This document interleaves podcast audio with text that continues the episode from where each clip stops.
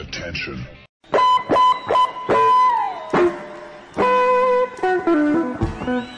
Das ist Olympia Fast Daily auf sportradio360.de.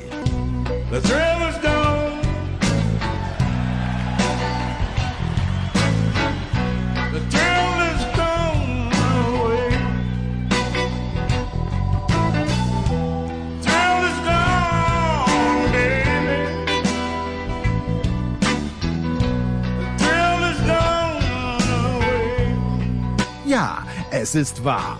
Wenn der große Leader aus Tauberbischofsheim ruft, schauen wir noch einmal schnell im Dopinglabor in Sochi vorbei. Fliegen dann aber ohne Umwege, zumindest virtuell, ins Keim, aber leider nicht Corona-freie Tokio. Und versuchen dort mit Kevin Durant, Novak Djokovic und einem bulgarischen Gewichtheber unseres Vertrauens doch noch einen Platz im Wettbewerb der Teamsynchronschwimmer zu ergattern. Olympia Fast Daily. Jetzt. Wer hat sich bei uns die olympischen Goldmedaillen verdient? Kaiser und Aleite auf jeden Fall. Und beide werden heute nochmal in der Show sein. Ähm, dann immer befruchtend natürlich auch Björn Jensen mit seinen Expertisen. Und spät haben wir sie zusammengebracht, Heiko Ulderb und Thomas Wagner. Heiko hat ja 2016 äh, das Olympia Daily sehr, sehr äh, solistisch bestritten. Schön, dass er auch bei seinem Deutschlandurlaub ein paar Minuten Zeit für uns gehabt hat. Das ist also vorbei. Ähm, ich ziehe danach mein ganz persönliches Fazit. Falls es jemand interessiert, jetzt gehen wir mal mit Kaiser los.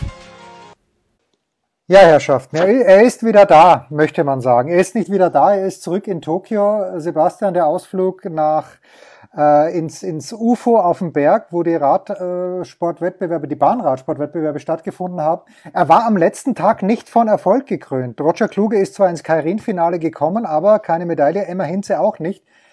Ist die Enttäuschung groß gewesen? Ich meine ja. Naja, bei Roger Kluge schon, weil er gar nicht den Karin gefahren ist. Ah ja, das dachte äh, ich mir. sondern Nee, Maximilian Levy. Ach, das meine das Äh, mein ich ja, wenn ich Roger Kluge sage. Das ist natürlich Max Levy. Ja. Sarah Köhler. Jetzt aber. Sandra, Sandra Köhler. Sandra Köhler und der Sandra Köhler, Roger Kluge. Und ich stehe und ich stehe dazu. Max Levy ist ins Finale gekommen natürlich. Beide waren schon bei uns in der Show.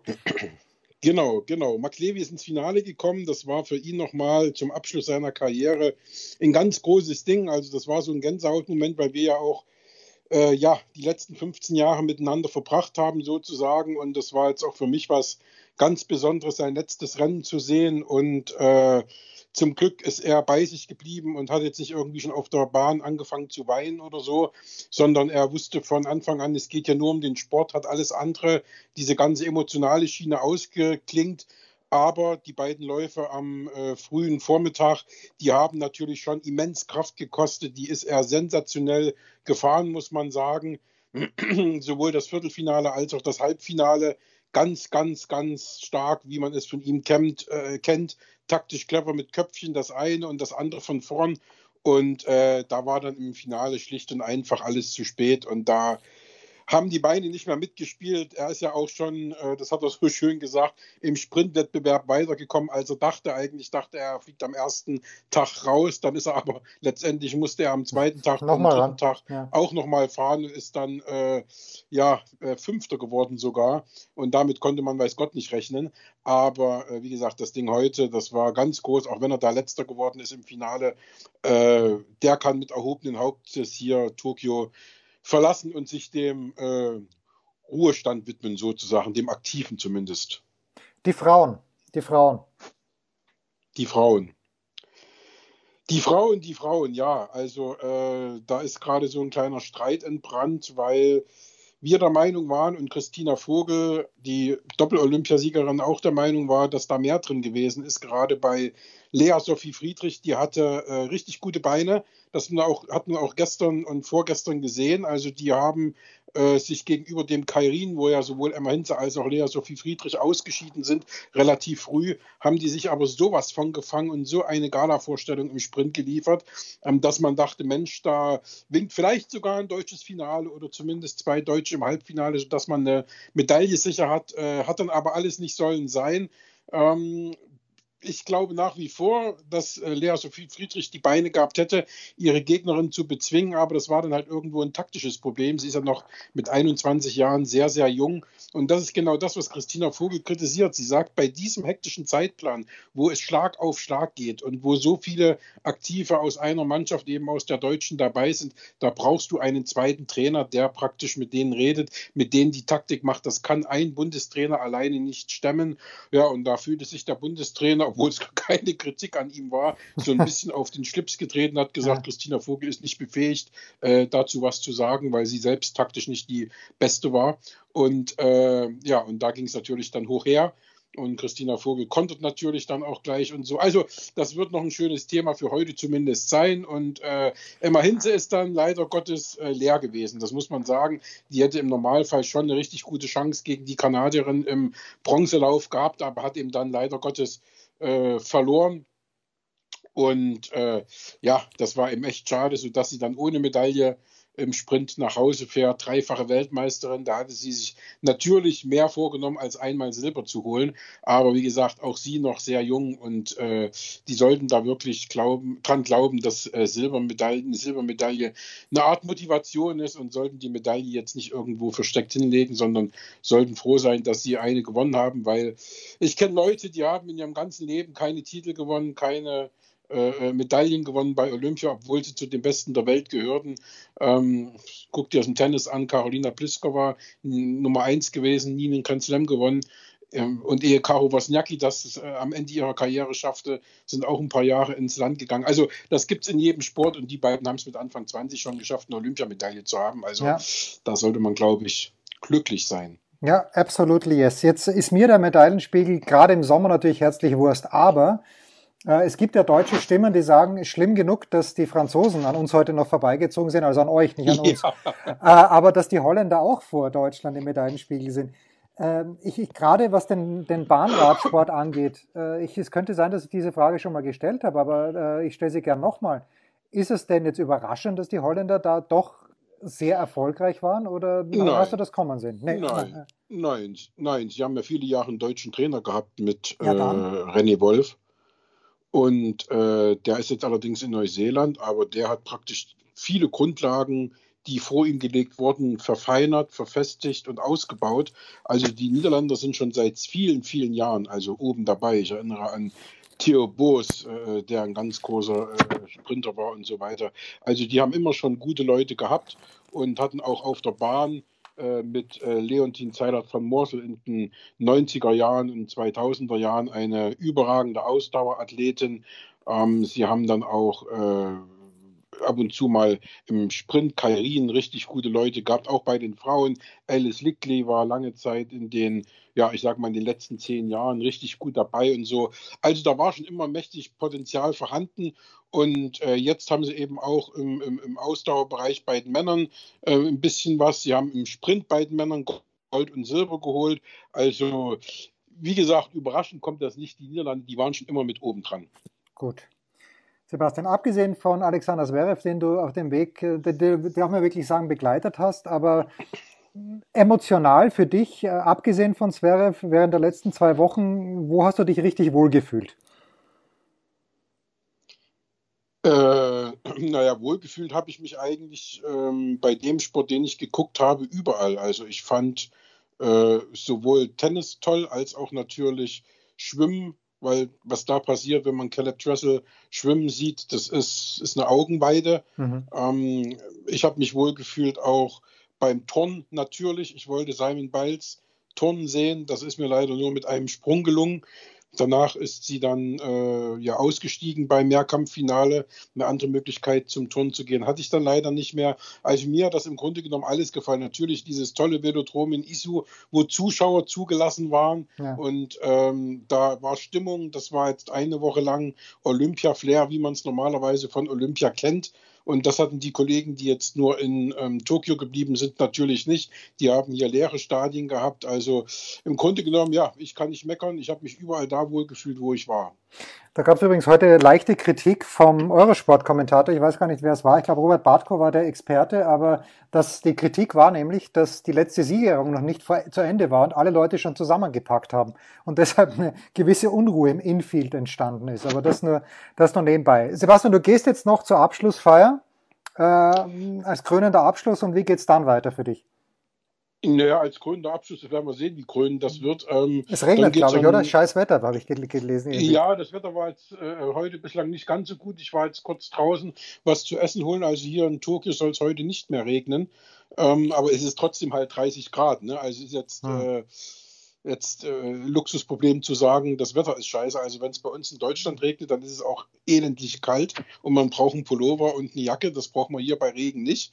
Ähm, und wie gesagt, wir werden dann mit Sicherheit uns noch irgendwo zusammensetzen im Team und äh, ein bisschen was essen und trinken, weil morgen früh fahren schon die ersten oder fliegen die ersten von uns schon zeitig nach Hause.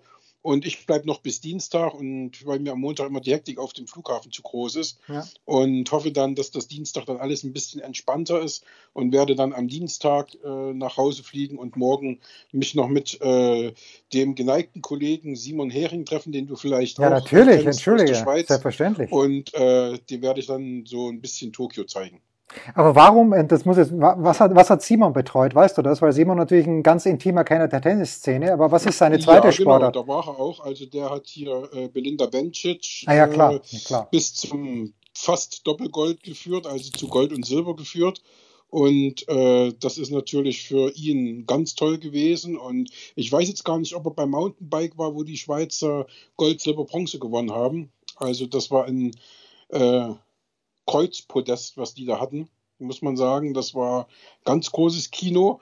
Und äh, ansonsten habe ich ihn auch noch mal irgendwo anders getroffen. Schlag mich tot, ich weiß nicht mehr wo. Ähm, irgendwo habe ich ihn noch gesehen. Und äh, ja, also insofern, ja, die Schweizer, die werden nicht nur im Winter, sondern auch im Sommer immer besser. Wird immer lästiger mit den Schweizern. Ja, Ja, Sebastian, das ist ganz, ganz schlimm. Das ist furchtbar.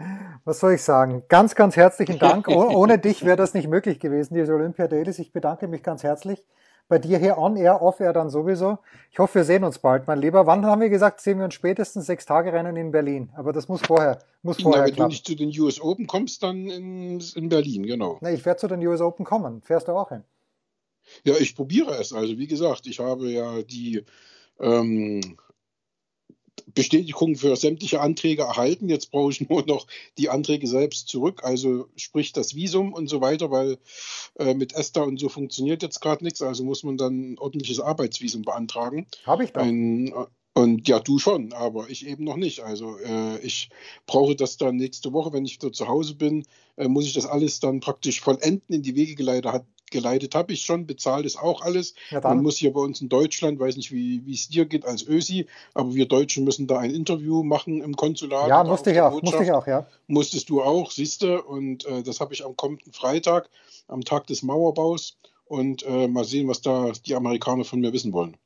Das äh, wird ganz, ganz spannend werden. Sebastian Kaiser in Tokio. Pause. Wir gehen gleich direkt weiter zur fantastischen Saskia Leite von der Süddeutschen Zeitung. Saskia, grüß Gott. Grüß Gott. Ich weiß nicht, ob du den äh, Big Show-Teil mit Holger Gerz gehört hast, wahrscheinlich nicht, weil du so busy warst, aber er hat dich ausdrücklich gelobt über deine Beschreibung. Äh, ich glaube, du hast da sinngemäß geschrieben, dass es ein bisschen wie im Zoo ist, dass man, oder im Zirkus, dass man drinnen die Tiere brüllen hört, aber draußen, wenn man vor dem Stadion steht, kriegt man nichts von Olympia mit. Und das hat Holger sehr gut gefallen. Das möchte ich dir auf diesem Wege mitteilen. Schön. Ja.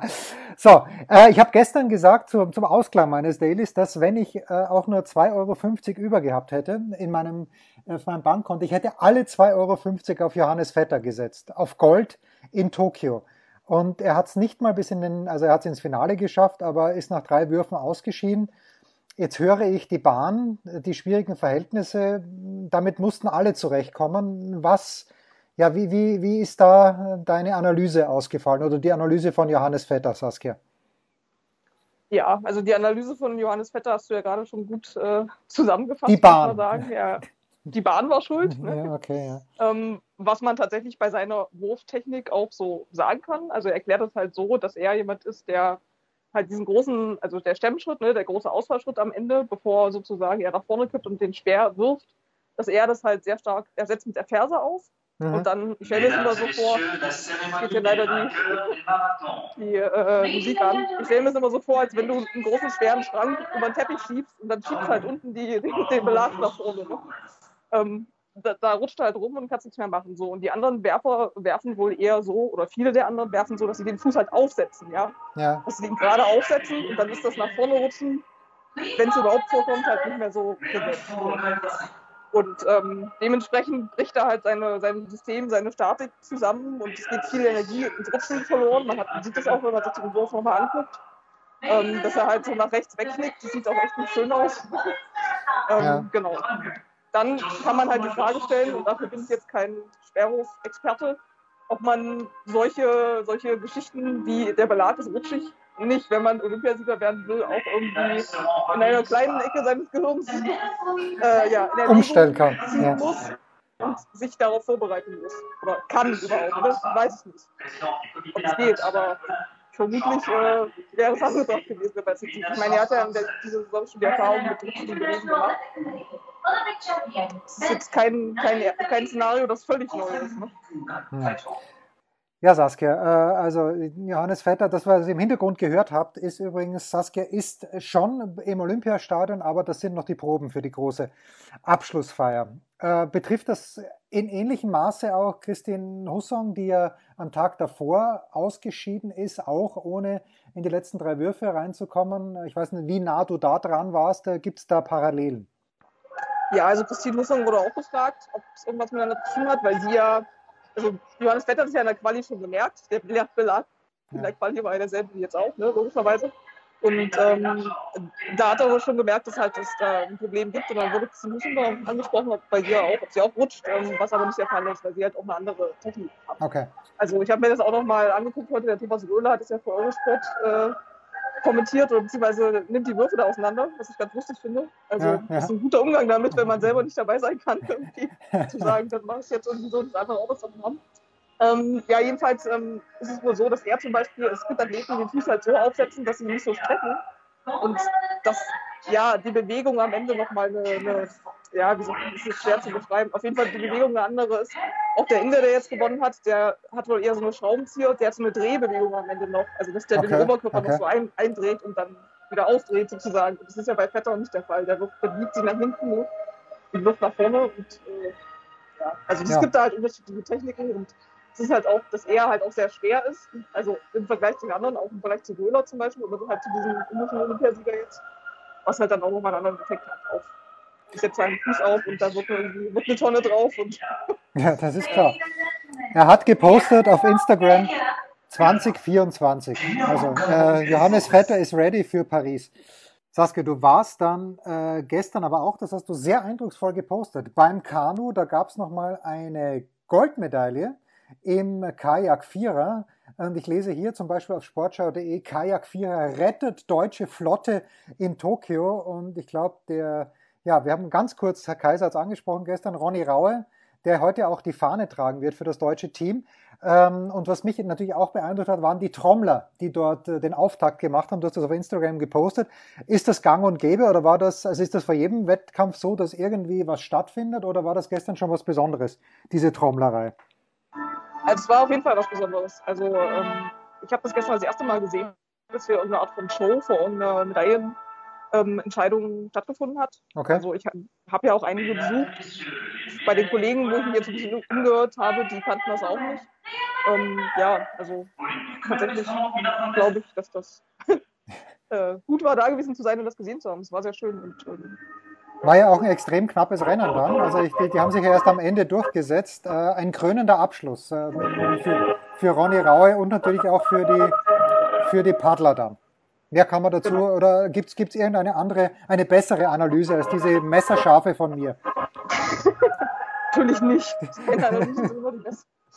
Ähm, nee, also die Spanier waren ja immer so der, der ja, Gegner, den sie schlagen wollten, weil die halt im letzten Rennen, auch im letzten Weltcuprennen, sie besiegt hatten. Und ähm, ja, das haben sie, haben sie sich eine Strategie überlegt, sagen sie selber, mit der das halt jetzt funktioniert hat. Ähm, gut, so viel Abstand am Ende war ja nicht, ne?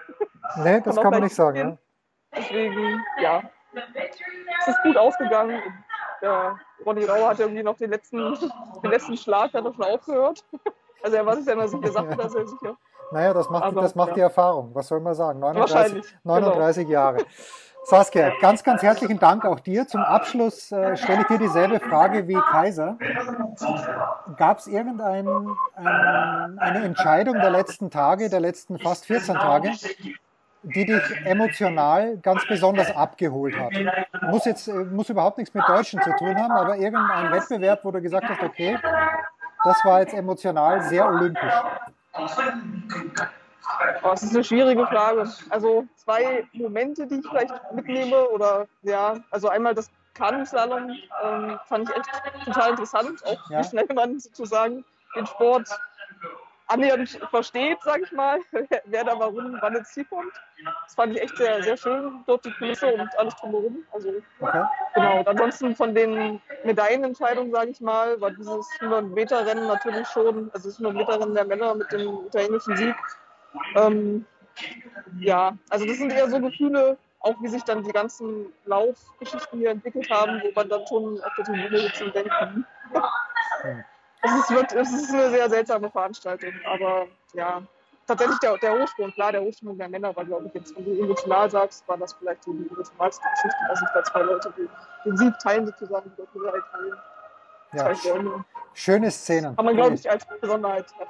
Ja, und dann gewinnt der Italiener auch noch die 100 Meter Hochsprungsieger und 100 Meter Sieger fallen sich in die Arme. Was soll ich sagen? Saskia, es war fantastisch. Danke für deine Zeit. Danke für deine Expertise. Komm gut heim. Saskia Leite von der Süddeutschen Zeitung. Danke dir, meine Liebe. Ja, im Hintergrund, wie gesagt, es wurde geprobt für die Abschlussfeier. Ich bin mir gar nicht sicher, ob ich sie angeschaut haben werden sein soll, wenn wir dann dieses Teil hier ausstrahlen ab 17 Uhr mitteleuropäischer Zeit. Aber ein paar kurze Gedanken vielleicht noch. Erstmals, äh, nie war die Investition in den Eurosport-Player besser als zu diesen Olympischen Spielen. Ja, bei Grand Slam Turnieren ist es auch großartig, wo man wirklich jeden Platz sehen kann. Aber ganz großartig dieser Player, ja, on now und man konnte wirklich alles sich anschauen. Ganz zum Ende bin ich ja nochmal draufgekommen, wie man den Kommentar wechselt. Nix gegen den englischen Kommentar, aber Leichtathletik mit Siege Heinrich, das hat dann, hat dann schon Charme. Ähm, also mal das eine, also Chapeau Eurosport. Das war wirklich gut. Ich habe so gut wie nichts in den öffentlich-rechtlichen gesehen. Gut möglich, dass die auch ein sehr schönes Internetangebot gehabt haben, weiß ich nicht. Äh, ich habe, wie gesagt, das meiste bei Eurosport gesehen. Dann zweite, zweite Notiz so nebenbei. Man müsste mehr Volleyball schauen und vor allen Dingen bei den Frauen.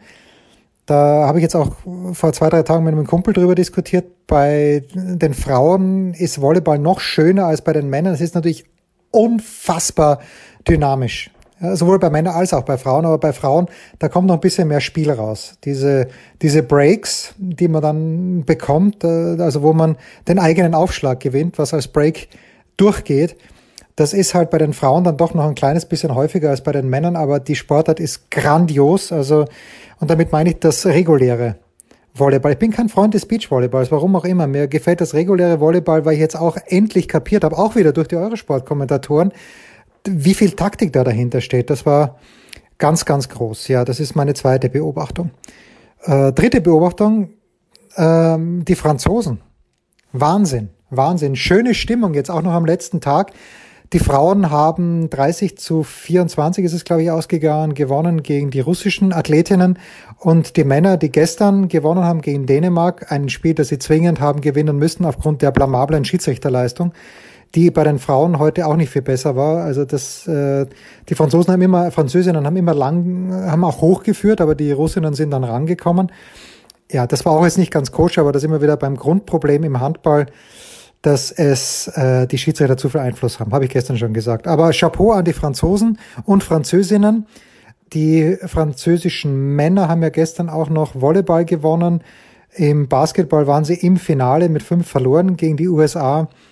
Ja, die USA waren das beste Team, ja, da sind wir, also von der Besetzung her, haben mit Kevin Durant wahrscheinlich oder ganz sicher den besten Spieler gehabt.